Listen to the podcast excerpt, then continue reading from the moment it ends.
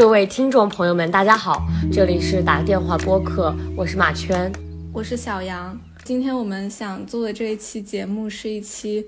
总结回顾类的节目。然后我觉得，嗯，与其说就是这一期是我们想做出来的一个成品，不如说我们是有必要去回顾一下，就这一年我们两个人在。播客这个事情上到底做了些什么，就有点像那种，嗯，有点总结动员大会的感觉，就是可能对我们两个人的那种激励作用会更加的大，所以也是我想做这想到这一期的一个原因，因为就是播客它对应的那个词叫做主播嘛，但是其实我还是不太适应这个词，因为我觉得主播有一点高高在上的感觉，然后我觉得可能。我们因为我们也刚只就是做了一年嘛，然后我觉得我们可能更像就是两个播客生的感觉，就我们其实也是在一开始就是也什么都不知道，然后就开始做做做，可能慢慢的懂了一点点东西，然后但是这可能远远还是不够的，就是我们一直都是在这个继续学习的过程当中，或者是继续去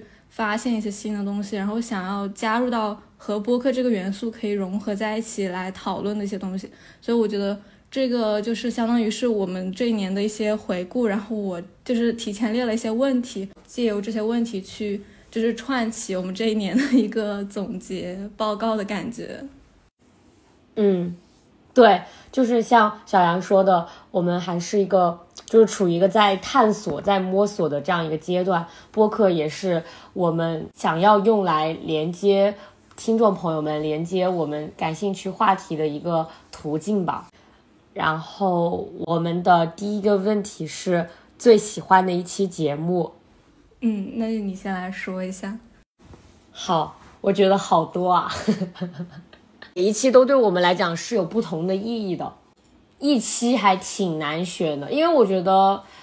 嗯，就是所有关于女性议题的，其实我发现就是。我们其实所有的节目，就是多多少少都会提到一些女性议题、性别意识这些方面的东西。那么，我觉得这是我最为之骄傲的一点吧。因为我觉得我们播客其实并没有说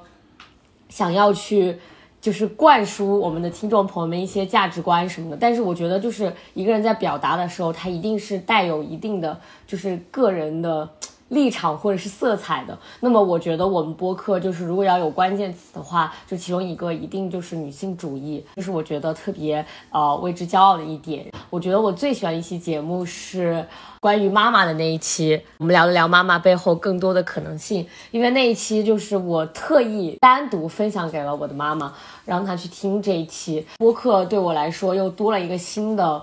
可能性就是和家人沟通的一个呃新的方式，因为有时候呃，当你和父母沟通的时候，你其实不会那么正式的表达自己的想法，就是可能是一些闲聊什么的。但是播客的话，就是因为呃是一个比较。单独的时间拎出来，就是在聊天，就是在表达自己的观点。那么，我觉得父母就是如果听我的播客的话，是可以更好的了解我最近在想什么，在表达什么的。然后那一期我给妈妈看了，就听了之后，我妈妈也就是有很多自己的感想。我觉得这是一个特别特别好的互动的体验。对，就这一期啊，因为。我的妈妈，呃，就是相当于是我们两个做给自己的妈妈和天底下的妈妈的一期节目，所以我觉得这是我最喜欢的一期节目。嗯，其实我也挺喜欢这一期的，因为这一期也是我，因为我都是我们两个第一次分享这个节目给我们的妈妈，因为之前可能我们就也没有分享，就是自己在偷偷摸摸的搞，就也没有觉得说，或者是没有找到一个好的机会去，因为其实跟他说这件事情也是一件非常特别，就是特别的一个事情吧，就是我也不知道。就说生活中会有哪一个比较合适的时机去分享，但是正好这个话题天然的和他们相关，所以就说分享是一件就变成一件很自然的事情。然后我想到这个有一个就是很好笑的事情，就是我们不是开了一个英文播客吗？然后在小宇宙的年终总结，我发现那个英文播客收听量第一名是我妈。就是好可爱，虽然说他并不能全部听懂嘛，但是我其实能也能感觉到，就是说他的一些嗯细微的改变，因为他现在是自己有在学英语，然后尤其是我不知道为什么这两天就是他就特别的勤奋，就是在这件事情上面，因为可能之前是我我我更多的是督促他去学，就是我很想让他去学。然后，但是这几天我发现，就是他早上起来，我还没有起床，他就在那里开始背对话，然后早上起来就开始放那个音，嗯，对话的那个音频。所以我觉得，不管是这个中文播客还是说英文播客，我觉得我们都是想，其实想建立一个就是沟通的桥梁，然后我们也可以去连接到更多的人，或者是和我们身边的人联系的更加紧密。嗯，我觉得这个是一个。嗯，一个沟通带来的一个效果吧，我觉得还挺不错的。我觉得还挺感动的，就是你妈妈学英语这个事情，我觉得特别特别好，就是不知道怎么说，就是因为我觉得我妈妈其实也，就他们就可能我们妈妈那个年代的女性，就是受到大学以上的教育其实还挺少的。就是大家都没有太多受教育的渠道，但是就是除了我妈妈，然后我的一些好朋友的妈妈，就是听我的好朋友说，就是也会为这件事情感到遗憾，他们就会觉得自己在学习的时候没有学习，没有机会去学，他们其实就是一辈子的遗憾吧，可以说是。但是我妈妈就没有你妈妈那种勇气，就是开始学习一个新的语言。其实我觉得你妈妈真的很了不起，在这个年纪重新去学一门语言，我觉得真的特别特别棒。是的，嗯，可能很多时候会聊到遗憾这种事情，但是我觉得就是更加重要的是你怎么去，也不能说是填补，你怎么去让自己的人生更加圆满，也就有点奇怪，就是说你怎么能够去发现一条新的道路？因为我觉得可能学习这件事本身就是，不管是学习任何东西，可能对他们来说都是一个一个比较。稀缺的时间吧，就首先时间它是很不够的，然后你有一个专注在，不管是学任何东西，你有一个专注的时间，这个本身就是很很珍贵的一个东西。平时也会非常有意识的去分享一些，就比如说，嗯嗯，五六十岁就重新学习写作，出了一本书，然后是五六十岁就是重新去上学，然后获得了一些，就是获得学位，就是其实这些事情是。非常多的，就是在世界范围来看吧，有意识的分享这些新闻这种内容给他看，可能也会就是增加一些他的信心这种感觉。就像我之前看那个人，我记得是人物，就是出了一篇报道，就是我觉得人物，我不知道你知不知道这个公众号，你你知道吗？知道有关注，我觉得它是一个很主流的新闻平台，但我觉得它非常非常有女性意识。它比较关注的是每一个个体，就是具体的人如何在生活中应用这些东西。就比如说，他之前出了一篇报道，我印象中应该是就是一个妈妈考上了研究生这样一个一个故事，然后他分别采访了妈妈和女儿。这样的事情，就像之前那个五十六岁的阿姨，就是决定离婚，然后开着自己的车，苏阿姨，对对，开着自己车去旅游，这这些事情都让我觉得，我们我们国家的人就是有一点点，特别是女性，就是被年龄，这种就是你什么年龄该做什么事情，家庭还有对，就是包括你要为家庭付出这些东西，就是束缚太久了。你包括我现在在美国读书，就真的会让我觉得，就是你只要还活着，就是你做什么事情都不晚。真的就只要你还活着，就是不管你是六十岁也好，七十岁也好，真的就是没有说什么年龄该做什么事情。你比如说那个阿姨，就是那个报道里面那个妈妈考上研究生之后，就下面会有评论说什么啊，那你这个年纪考上研究生也没有什么用啊之类的。但是。那篇文章里其实就很好回答了这个问题，就是那个阿姨就说，她觉得她考上研究生并不是说为了去找到一份什么很高薪的工作什么的，她觉得考上研究生这件事情本身给她带来的改变就已经足够大了，甚至后续的那些东西都是她觉得就是顺其自然，能来就来。但她觉得就是她在这个年纪能考上这个，对于她来讲就是一个更大的世界，更新的世界。她在她在读书的时候遇到的那些新的同学、新的老师，对于她来讲就是崭新的人生。我觉得这就是。不断探索的可能就是不断探索的意义。不管多少岁，比如说你妈妈学了英语，她不管学到什么程度，她其实也就是说不一定要学到一个所谓的什么很优秀的程度。但是我觉得你妈妈在学的过程中，也一定能够真的就像一个崭新的世界向她展开的那种感觉。对。对，而且我我想分享一个 B 站上有一个阿姨，她好像是五十六岁吧，就是她每天都会直播，她要她在备战高考，就是我没有每一次在上那个 B 站首页，我看到她的那个就又正在直播的时候，我就感觉我心里又就是多了一股力量的感觉，就是别人五十多岁还在努力，就是说要重新高考，那我还有什么事情是不可以去尝试、不可以去做的呢？我也觉得看到这种。每个年龄段的女性，然后在每各个她们自己的行业，或者是就在自己的年龄段，就是还在做出努力，就会觉得被激励到，被鼓舞到。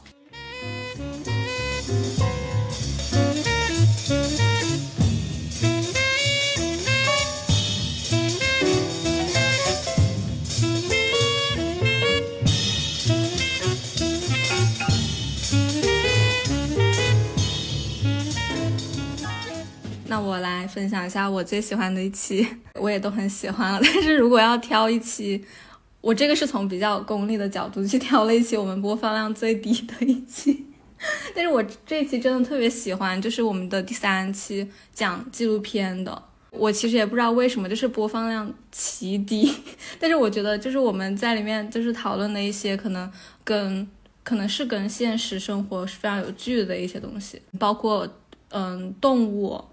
这个话题，其实也是我不断的在社交媒体上面看到被讨论的，或者是被。变成热点的一个事情，我感觉大家有一种倾向，就是有点不知道要该怎么去对待动物了，就是一些非常有争有争议点的一些新闻，就感觉大家的态度是非常就是分歧很大的，就这个其实让我特别不明白。我昨天在读书的时候看到一句话，就是他说。嗯，动物的境遇就是人的境遇，其实就是这个道理，其实特别的简单。但是为什么到现实生活中的很多事情就会变得那么复杂，那么难以讲清楚？包括疫情期间对待一些动物的一些态度，就是我们真的就没有把它当做生命来对待。我觉得这一期就是可以是作为一个提醒吧，就是我我们的一些，就是通过纪录片，不管大家可以去看原推荐的纪录片，就可以真的去。花更多时间去了解一下动物，它们到底都在遭受一些什么事情。就这个事情其实是很，嗯，可以说是很难过，也可以说是让人很心碎。但是这就是他们在遭遇的现实。如果说我们不想要我们未来的人也被受到那样的对待，那我们就应该正视起来，就是对待动物的态度啊。对，就那一期我。我自己也特别特别喜欢，可能我是那种只看我们播，就是只看我们好的方面那种人，就是我没有关注到它的播放量很低，就我每次只看哦，我们这期播放量很高，我就很开心，就这种低的我就是不在意它。但是我这一期特别喜欢，是因为嗯，就像你，你可能就是关注到动物这个东西，就像我大一的时候，呃，在节目里也提到，就是我选了，就是也是关于动物的这样一个议题，就是我觉得。我们国家对于动物的关注确实太少了，而且我觉得我们好像就大家都只关注，就是可爱的宠物这一类，比如说猫猫狗狗这种，就是可能大家都因为它们很可爱，它们很亲人，所以大家关注它们。但其实还有更多的动物就是值得我们关注，值得我们去保护它们。就比如说我我选的那个动物其实是猪，大家都只是会吃它们，对吧？就是养它们会为了吃它们，但其实就是。都就是猪身上就是有很多我们值得关注，然后值得去讨论、值得去思考的东西。所以我觉得我大一选那节课其实对我影响也挺大的，就会让我对人与动物的关系有重新的思考。人与动物之间并不仅仅是那一句口号，什么动物是人类的好朋友，就算它不是人类的好朋友，它也值得被我们关注。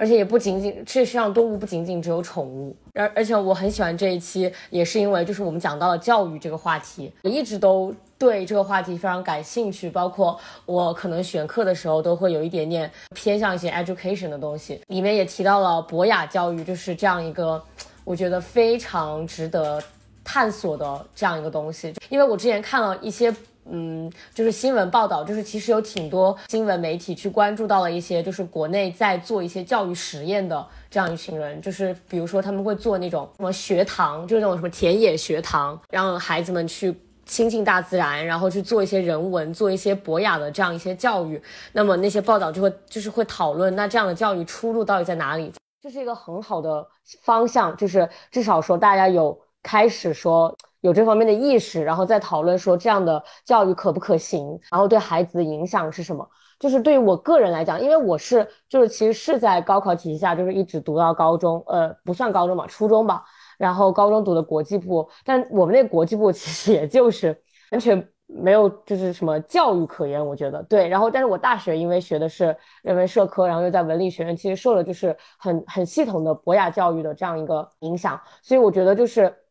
对于我个人来讲，我会觉得，如果一个小孩他从小接受的是博雅或者人文教育的话，那么可能我我我不知道成绩就是这种可以量化的标准，他是不是可以就是在这种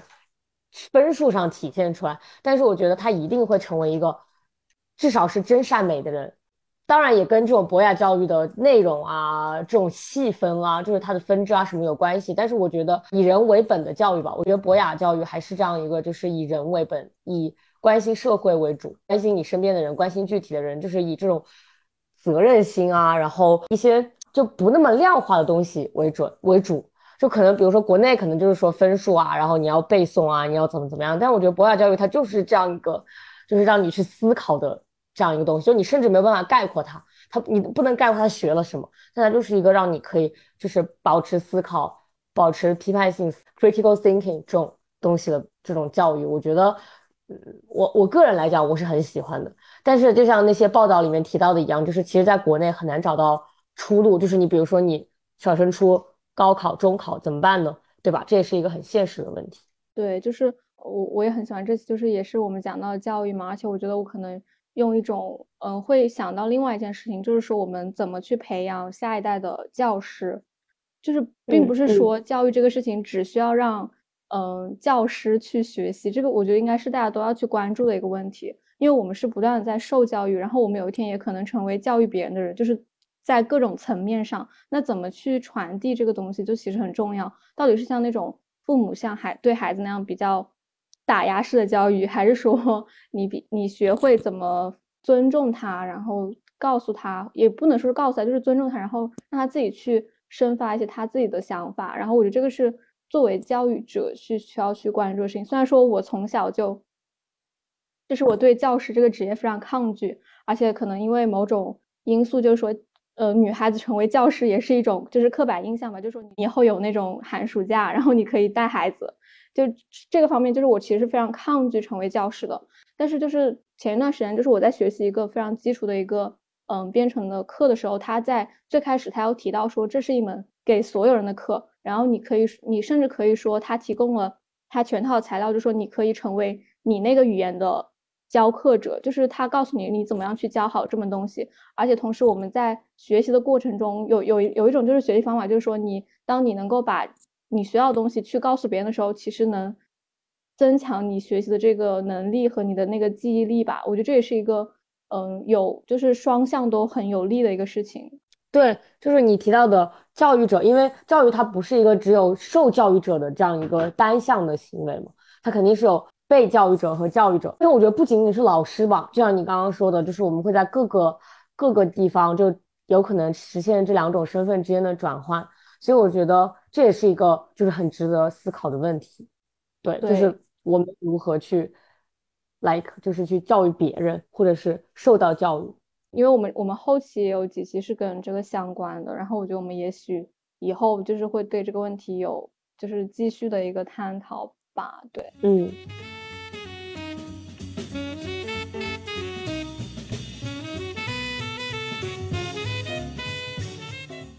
那我们就进入第二个问题。好，最想继续展开聊的一期节目，可以接着聊的，我觉得是我们就前不久聊的中美校园大不同。就是我觉得，因为我们都还在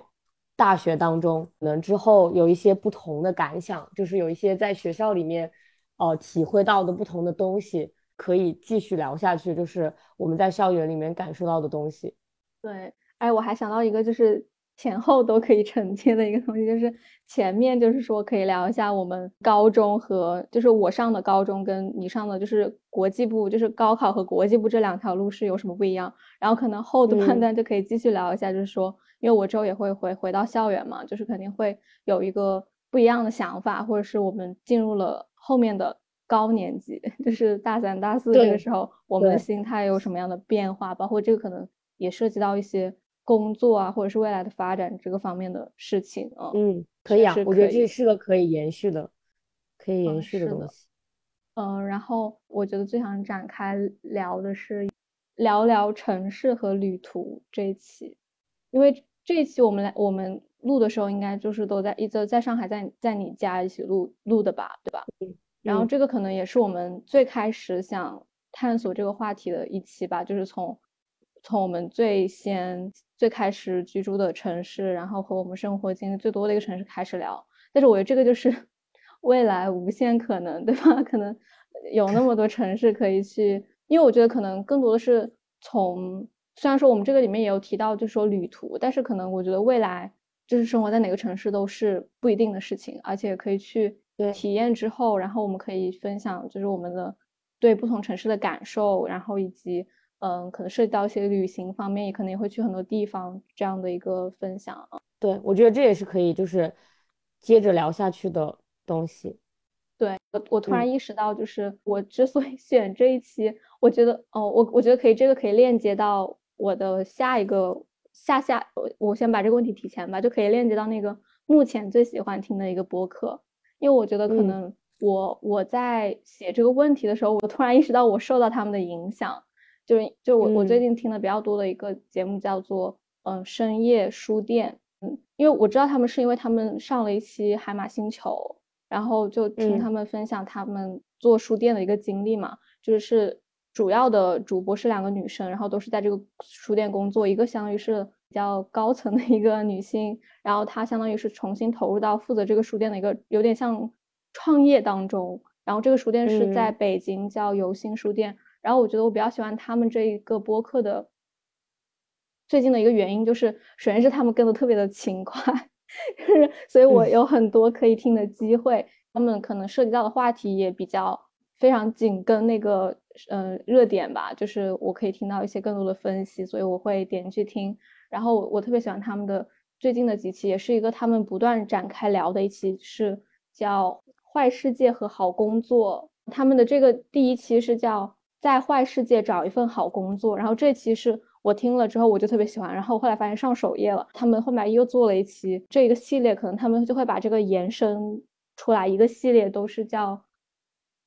坏世界好工作》。然后它的第二期我也特别喜欢，对，所以我觉得这个肯定是合在一起来分享一下的一个问题。那我就接着来回答下一个问题。嗯，那我就接着你的那个目前最喜欢听的一个播客。对，对我影响最深的肯定就是随机波动。最 inspire 我的人，但是我觉得就是我最近不是最近，就是我觉得我一直以来最喜欢听的播客是展开讲讲，就是一档非常，就是你可以讲它轻松，但是它又不轻松；你可以说它严肃，但它又不严肃的一档播客节目。但是一定非常长。嗯，对，但因为他们更新的很慢，嗯，是他们不是那种跟很多的那种，他们讲电视就是讲电影，然后讲他们的。生活就讲的非常的深入，就是他们每一次分析那个电视或者电影，就是会让你完全是一个新的角度、新的视角，而且就是你甚至会因为他们分析了，然后想去再看一遍。而且我今年也因为他们就是看了很多好的电影和电视剧，所以我觉得我很感谢他们。而且我关注了他们三人的微博，就是我觉得是那种特别特别。鲜活的人，就是那种我在生活中如果跟他们遇到，他们想跟他们做好朋友的那种，就我诚挚的推荐给大家，我非常喜欢他们，这叫展开讲讲编辑部。对，而且我觉得他们的播客的一个特点就是他们各各栏目可以融合的特别的顺畅，我不知道为什么，就是对，因为他一个月一次嘛，就他们所以要把他们看的全部都融进去，然后他们有一个顺序，但是你不会觉得说他们讲的非常的潦草。就每一个都说的特别的深入，然后很多角度的去讲，而且他们讲的就是非常，就他们每次有一个线，就那个线找的非常好，就那个主线找的很好。是的，我会遇到的一个问题就是，我们我们之前也有尝试做过，就是比如说六部电影的那个，我觉得就是每次取名取标题都是一个 挑战，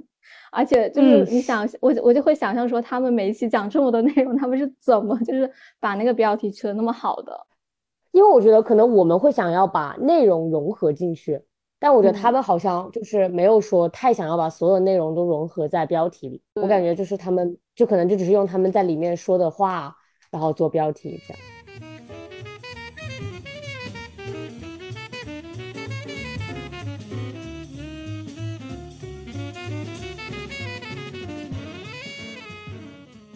那就下一个问题。最喜欢的一个栏目，我最喜欢的栏目应该是《眼睛漫游指南》，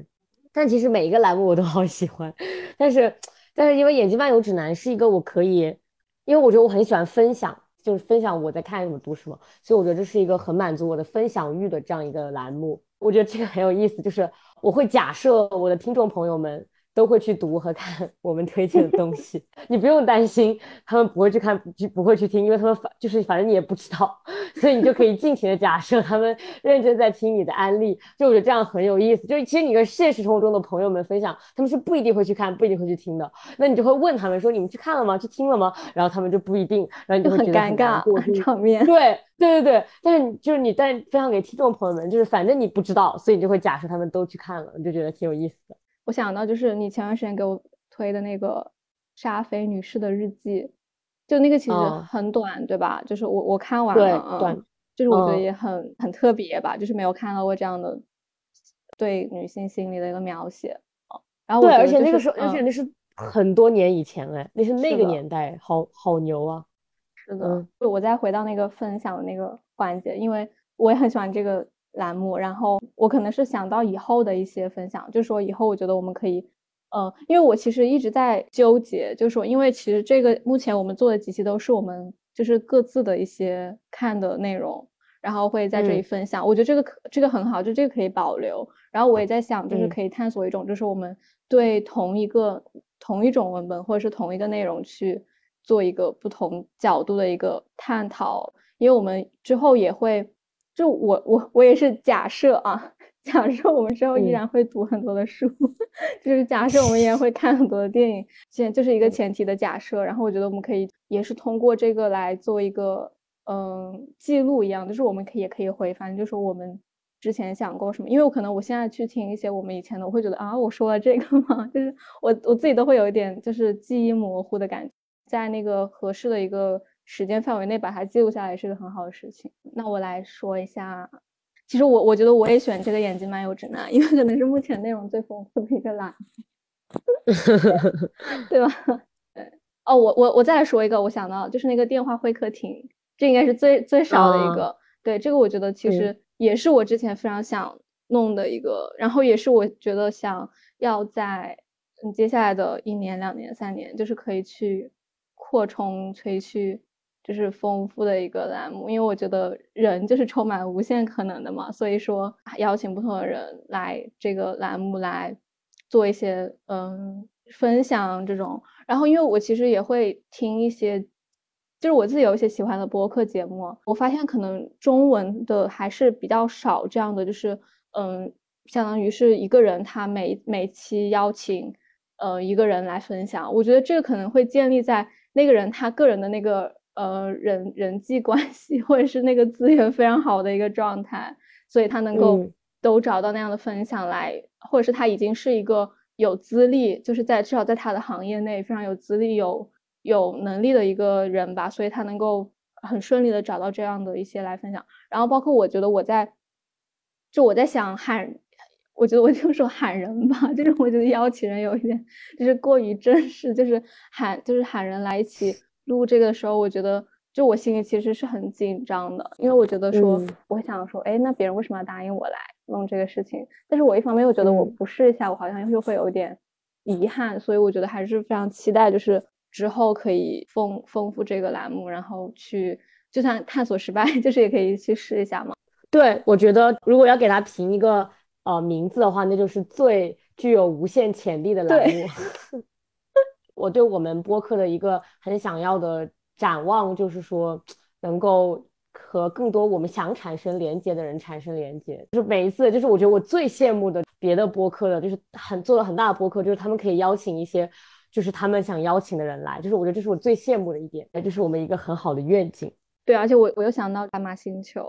它它其实也是这样一种形式，对吧？它其实也非常的丰富，然后就是对我们有特别重要的影响。这样，他们也是这种形式。我觉得这个是一个可以借鉴的形式吧。然后包括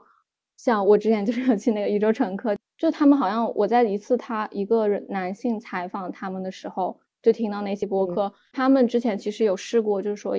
邀请一些所谓的大 V 或者是有影响力的人，然后但是可能都遭到了拒绝。但是后来他们就开辟了另外一条路，就是他们就要听他们的听众。就我觉得这是也是一个非常，嗯，非常就是非常厉害的一个 想法。就是我觉得也是一个也是有无限可能的，对吧？因为我们人并不是有什么三六九等，就是我觉得只要有值得分享的，或者是我们觉得可以一起探讨的一个主题。因为我觉得我还是按这个，我还是想要主题先行吧。我们可以一起聊一期，我跟你都对这个事情特别有兴趣，那我们就是可以。邀请你来聊起，我觉得是一个非常有意思的记录。对，不是说什么一定要很大体量或者很大影响力的人怎么样，就是我觉得我们任何就是想邀请的人都可以来跟我们一起做节目。对，就就那我们就在这里发一个那个，就是如果有想要来，就可以在我们的微信公众号就可以给我们发私信留言这种。就如果有想分享的话，对，对，就任何你想要在我们。播客里留下的故事，呃，都可以联系我们，我每条私信都会看到。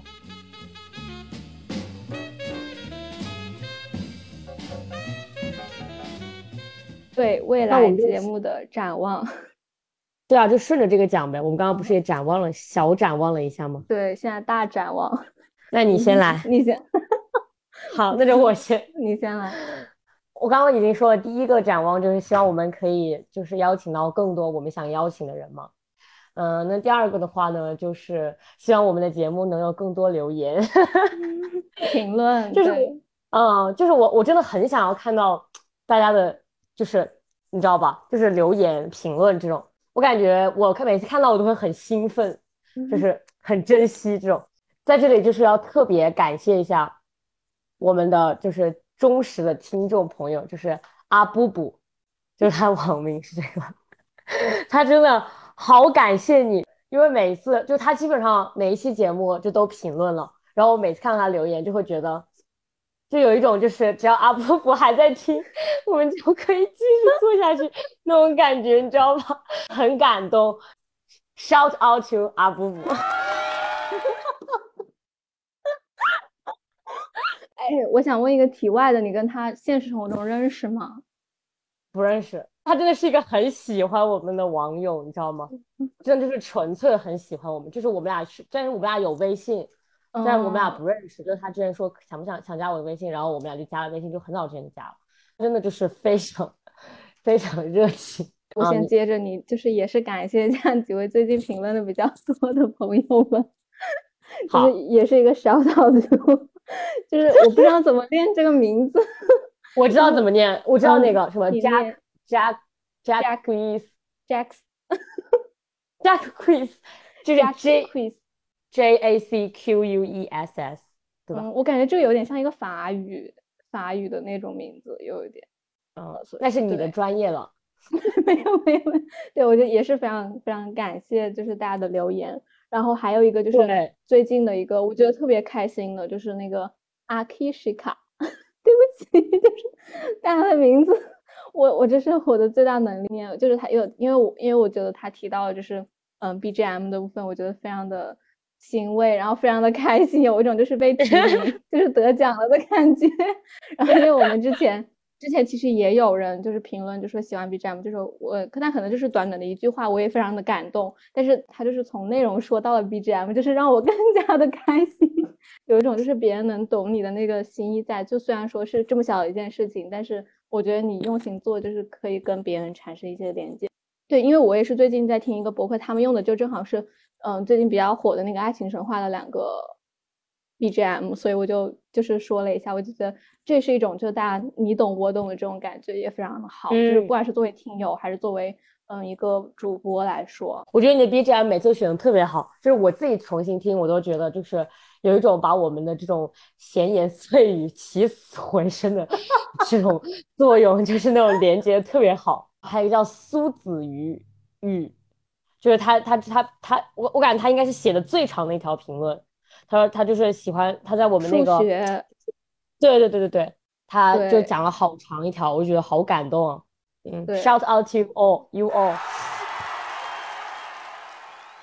评论感觉是另外一种，就是另外一种延伸了。就包括我也可以从他的评论里面获得一些信息，或者是获得一些新的新知吧。就是包括他推荐书。我觉得特别开心，就我肯定我肯定是会去看的，就是花钱放在这里了，就是我肯定是会去认真读一下的。数学这个东西，诶，我们也可以去聊一下。虽然我之前非常觉得有点忐忑，就是觉得说作为数学成绩并不是特别好的人，怎么有资格去谈论这个东西呢？但是我现在就是我觉得已经。我现在已经没有这种想法，就是我觉得任何东西我们都可以谈，对。然后越是我们不了解的，我们就越要去谈，就是我们只有谈着谈着，我们才会去了解。就这是一个那种，嗯，就是一直增进的一个过程，而不是说你畏难你就不要去看了。那那这个当然不是我喜欢的一个学习的方式吧？啊，我觉得我们要就是屏蔽掉这种就是什么我不懂啊什么什么的，就是每个东西都是从不懂到懂的嘛。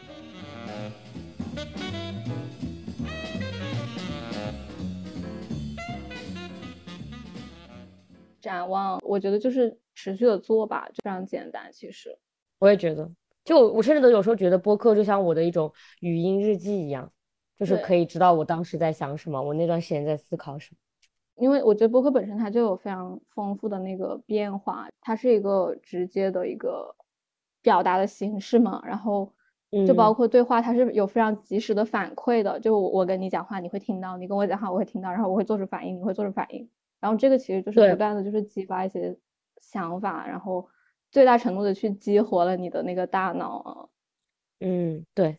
我就是其实还很珍惜这种沟通的，就是因为我觉得就是非常的。呃，怎么讲？因为我觉得现在大家都很，就是会用互联网，就是会打字聊天，然后会比如说什么关注博主这种之类，都是一种跟人产生连接的方式。但是像我们两个这种，就是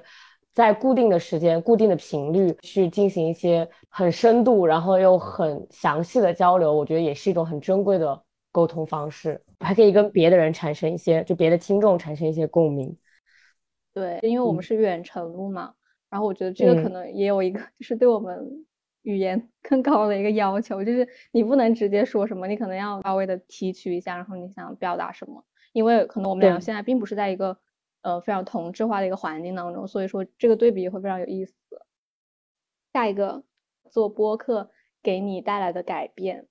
就首先第一个就是最最直观的，对于我个人的改变来讲，就是我会更加有意识的去组织我的语言。就是因为大家讲口水话讲多了，在生活大家大部分讲都是口水话。但是其实如果是想要做一个表达者的话，其实是要有逻辑一点，就是稍微的嗯整理一下自己的语言吧。就因为其实我们两个录播课是没有什么文本的，就是我们并不会说提前去，因为我们其实之前尝试过稍微准备一下，没有想到效果并不好，所以大家就都是差不多是即兴的。对吧？就是聊到哪儿算哪儿。就每次我们说，哎，这个话题可能聊不出什么，然后我们就说，那聊这边聊着聊着就聊出来了。所以我觉得这也是对我的一个思维方面的一个训练，就是因为每次我们就是很发散的聊，但是又必须要回到主线。就我觉得我可能是就是更发散那个，但是小杨其实是就是把我们拉回来的那个。就是我们俩就是这个分工合作分的非常好，就有时候发散的太多拉不回来了，然后小杨就会说，好，让我们回到正轨。还有一个改变就是，嗯，我会呃去有意识的提炼我生活中的一些琐碎的思考或者是探索，因为我会觉得啊，就是这些提炼出来的东西是我自己本身的一些生活的经历，就会更加的。呃，容易表达也会更加的产生跟别人产生共鸣，所以就是因为因为我要录播客，所以我会有意识的说，就是这些东西啊是我思考出来，那么下一次录播客的时候我就可以说出来。但这些东西都不是说就是我特意去做的，它就是自然而然发生的，就是我就是自然而然就想到了这些事情。但是我就会是事后会意识到，其实也是我对我自己生活的一种提炼吧，就像我对我的生活做拉花咖啡一样。我先顺着你那个说一下，就是我觉得就是说到那个，就是我总是会拉回来，就是回到正轨。我这个可能就是有一个前提，就是这一期，就比如说我们这一期其实是也是有一个大致的那个线的吧，会注意一下，就是 这个事情，就是我们可以回到那个说。但是我其实也在想，就是说我们说不定可以试着做几期，就是那种我们什么都没有说，但是我们就先开始，就是我们不说任何主题词，因为我们平时还是会有一些主题词，或者是要讨论那个。想要讨论那个主题，就我们还是会感觉是稍微还是有一个限制。就我觉得，说不定以后就是可以尝试一下，就是说我们在就是录播课之前什么都不讲，但是录了就开始录了。就比如说我们只规定一个你先讲，然后那你就讲，然后我就顺着你讲，然后这样的一个也是更加发散的一个挑战吧。我觉得我还挺期待的啊。嗯，就闲聊嘛，对吧？对，但是也不能说是也不能说是闲聊，因为我觉得可能有一点。嗯，这样有点两分了，就是一个是有主题，一个是没有主题。但我觉得没有主题的不一定是闲聊，只是可能他会跟前一个那个想法就是产生就是意想不到的碰撞，就可能碰出了另外一个想法，就是不会说呃一定要就是有一个大的一个主题来那个，然后你其实也不知道说什么时候会停止，你不会有一个提前的一个大纲来来说，你可能或者是只是因为我们现在的那个呃录制的那个。准备其实就非常简单嘛，对吧？然后我们我们我们可能就会说一些主题词，或者是我们最近想到一些事情，我们就会想提炼一下。就比如说，嗯，比较典型的是那个饭局的那一期，然后我觉得就是是一个对日常生活的一个提炼，就是我也很喜欢这种方式，但是我觉得我们也可以就探索另外的一个方式，然后看一看对就是是什么样子的。然后我觉得就是改变的话，我觉得肯定是 表达能力提高了呀，这我觉得这个是显而易见的一个好处。我也喜欢就是比如说看一些演讲啊，或者是看一些脱口秀，就其实就我们其实很难，我很难去想象说站在那个台上的是我会怎么样。对吧？就 是我们看的时候，我们还是一个观众的心态。但是我觉得做播客，首先是让我们从一个听众转变成了一个有双重身份的一个状态。就我觉得这个本身就是一个跨越，然后这个跨越可能帮助我在另外一种程度上去想更多的可能性。我说不定也能做那个，就是这是一个更有一个上台阶的感觉吧，就是可以帮助你更好的去上另外一个台阶。而且其实，就是播客是一个非常，我觉得其实是非非常。嗯，成本很低的一个事情，但是对你自己带来的影响是很好很多的。比如说，可能现在有之前看那个脱口秀节目，就是李诞他说什么每个人都可以做五分钟脱口秀演员，但是我觉得每个人可以说一辈子播客，就是这个播客你真的就是不需要说像脱口秀那样，所以其实已经是一个门槛很低的一个事情，只要你敢想敢做，那你就可以做。或者是你觉得你觉得是闲聊，但是你可能说出来之后，你会发现其实。有一条线在中间已经帮你串起来了。不要害怕说话，就是你只要再说的话，就是至少你自己是会认真听的。对，对，是的，嗯，而且也不要就是管那些形式啊。之前有有这种有个毛，有这个毛，就我跟你说，我觉得我们太短了，就是三十分钟可能会觉得那个。但是我最近就是听了一些一个人的节目，他可能十分钟，十分钟，十分钟的讲，我觉得那也是一个非常好的一个。一个我我听着我也觉得特别的清爽，就是很短嘛，你也可以听到不一样的，可能他那个是就是我听的都是跟女权方相关的一些思考，我觉得听下来也很也是很愉快的一个体验啊。对，就是我觉得有时候可能时长并没有那么重要，就把想说的话说完就 OK。对，然后你想说的时候，你反正可以随时开始嘛。接下来下一个问题，我的反思就是会拖延，然后这个问题就是。在明今年，希望得到改善，不要再因为一些自己的懒惰而，就是拖延这个播客的时间。对，进度，嗯，嗯，对，进度。那那我也来说一个我的反思，就我其实想说一个特别小的一个点，就是我们昨天那个公众号的图的那个 格式其实不是特别的好，但是可能，嗯，那个时候我就出于一个懒。的心态，我就不想再重新弄了。觉得以后还是就是，如果我做的事情，尽量的把它就是做好一点，或者是你提前做一些嗯调查也好，就是可以让那个看看着更加的舒服。就是不要因为自己的懒而不去做一件事情。我觉得这是我一个这是一个反反思吧。因为我觉得其实如果哦就当下不做的话，之后也是要补的。嗯，是的，嗯，就这个事情你是绕不开的。对，就是就是这是一个，嗯，就是在生活里大家都会遇到问题，就是可能因为现在偷懒，但之后要补，对吧？就是这种事确实是，嗯，很常见的一个一个一个。就之前我我不记得是哪一期，就是有一个朋友给我们留了一个言，就是说不想改变。那是哪一期来着？就是什么不想改变？就是他说有什么不想改变的勇气？哦，应该是那个，嗯，当我们从余生。如果就是哦，就是他说能够好，你说，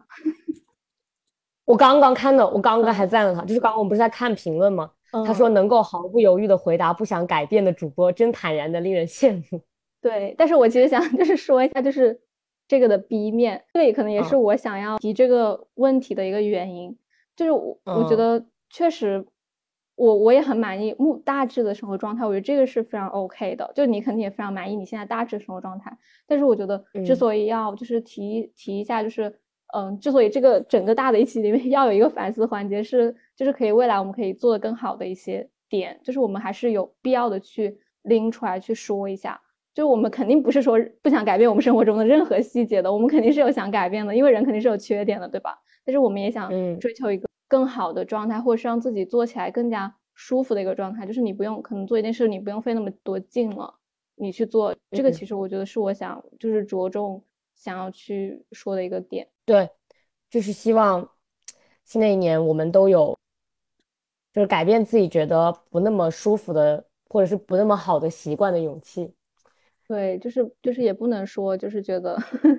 一就是有一句话不是叫做存在即合理吗？就我之前其 实特别想这个，但是我现在觉得这个就是在扯淡。那现在很太多不合理的事情了，但是他们依然存在。所以我个人层面来说，我我我其实也不会接受就是这样一句话来搪塞所有的事情的。对，我想到一个呃一个事情，就是你知道凑近点看吗？他就是在那个海马星球出了那个恋爱脑科学消解恋爱脑那期，就是他他们又出了一期来，有点像是来反驳他。哦，我知道，嗯，哦，我知道，我知道，我知道，我知道。那个对于我来说是我的那个播客个人史上浓墨重彩的一笔，就是那个事情让我受到了很大的震撼。之后我我就可能在播客之上，我就心态我有一些微妙的变化，我就是想分享一下，就是因为这一期节目之后，我可能微博上有有有一部分人在讨论这个事情，然后我可能也看通过我也不知道我是通过什么知道，就是说，呃，有一些听众是听了他们那期节目，然后他们就觉得特别的，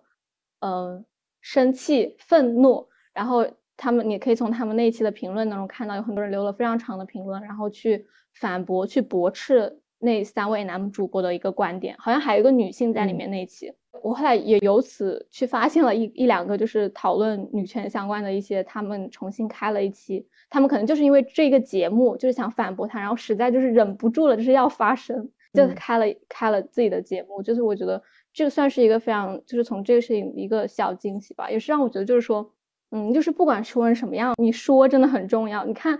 我我现在每次在那个首页的排行榜上，我看到他，我就真的很生气，你知道吗？所以，我可能这个就变成了一个，就是我做博客的一个动力，或者是我觉得大家更多的女性就是做博客，至少可以抢占一定的就是数量，或者是你可以就是把它给 KO 下去，就抢占话语权。对，就是你不能就是让他们说，就他每次还上那个热门榜，我真的就是每次看到我都要翻两个白眼。就不能把这种领地让给他们这样人。对，就算他们说了这种话，就是我们肯定要也要去，就是反驳他，我们就不能就说不说话，就随他们怎么办？我觉得这个也不是，嗯，也不能就是坐以待毙吧。新的一年多说话。好的。多说多表达。对。